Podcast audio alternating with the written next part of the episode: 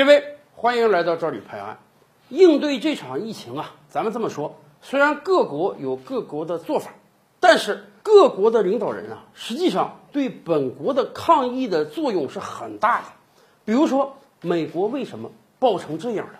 到今天四十万例了呀，大家都是想象不到的这样一个数字。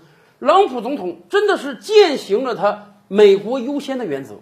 美国能爆，很大程度的原因就是啊，中央政府准备不足，中央政府太轻忽这个事情了。而归根到底就是朗普总统，咱们这么讲，我们可以说他是一个不学无术的人。不光美国这样啊，这两天还有一个新闻，英国首相鲍里斯·约翰逊啊，有着跟朗普总统一样的一头金发的约翰逊，最近入住 ICU 了，呼吸机都用上了。不知道未来要不要用叶克膜？可以说啊，鲍里斯·约翰逊，人家真是一个言行如一的人。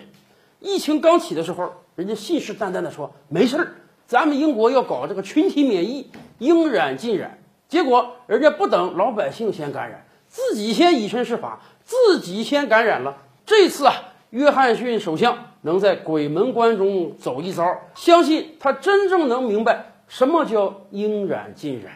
咱甭说死个百分之五、死个百分之十的人啊，哪怕就是死百分之一，甚至千分之一的人，那对于每一个家庭来讲，那是活生生的人的丧失啊！我想，约翰逊首相躺在病房的时候，是不是要后悔他这个应染尽染的政策呢？别的国家也一样啊，大家记得吧？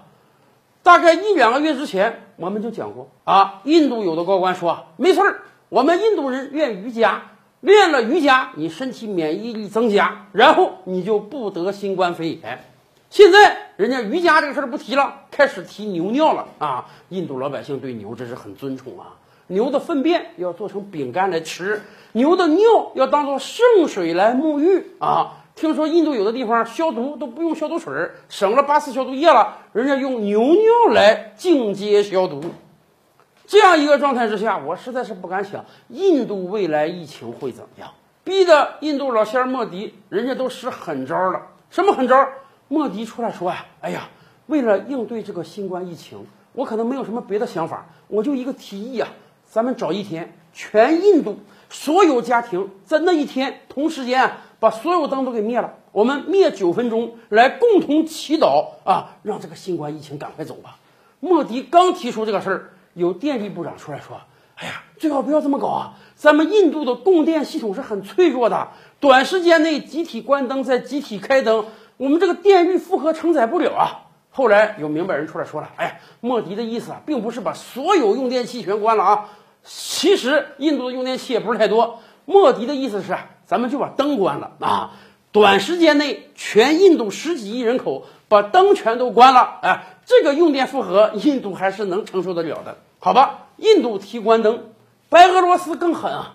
白俄罗斯总统说：“怎么样对抗新冠肺炎？两大传家法宝啊，泡热水澡，喝伏特加。”哎，人家说。听说这个新冠肺炎啊不抗高温啊，以往说可能是不抗三十度高温，所以这个热带国家不得。这个传言已经被打破了啊，热带国家也得。现在的说法是不抗超高温啊，五十二度、五十三度以上就能把病毒杀死啊。问题是上哪泡澡敢泡五十度以上啊？五十度以上的水你泡个十分钟、二十分钟都能把你皮烫熟，你信不？更关键的是，本身这个前苏联国家男人就爱喝酒，哎呦。以往吧，你说喝酒还得躲着点儿啊，最好不要让媳妇儿知道。现在好喽，总统告诉我们，喝伏特加能抵御新冠病毒。我真是不知道啊，未来白俄罗斯有没有可能创造一个奇迹，死于酗酒的人比死于新冠肺炎的人还多？其实还有比白俄罗斯更荒腔走板的国家，那就是巴西了。巴西总统啊，人家到现在为止根本就不相信这个病毒能感染巴西普通人。人家从来就认为这个病毒是有钱的外国佬带来的啊，顶多能在巴西上层传一传，巴西下层老百姓千万不要担心，没有事儿，随便上街，随便工作，而且巴西人热情啊啊，在大街上不认识你都能给你来个贴面礼啊，所以巴西总统告诉大家不要担心，该怎么生活就继续怎么生活，只不过考虑到新冠肺炎啊在全球蔓延了，所以巴西总统有个提议，说这样吧。我们全民找一天，斋戒一天。这一天啊，我们啥也不吃，啥也不喝，我们用这个方式来祈祷啊，把新冠肺炎赶跑。你看看人家莫迪那样，九分钟熄灯就得了。巴西这个可太狠了哦，二十四小时不吃不喝。问题是，咱们也清楚啊，很多得了病的人，你这个营养得跟得上啊。巴西现在就说确诊的人数少吧，那也有啊。这些病人你也让他一天不吃不喝，还有大量的可能已经感染的人，免疫力在减少的人啊，你也让他不吃不喝。如此这般，我真不知道巴西的确诊数量还要涨多少啊！更多大千世界，更多古今完人，点击赵吕拍案的头像进来看看哦。赵吕拍案，本回书着落在此。欲知大千世界尚有何等惊奇？自然是，且听下回分解。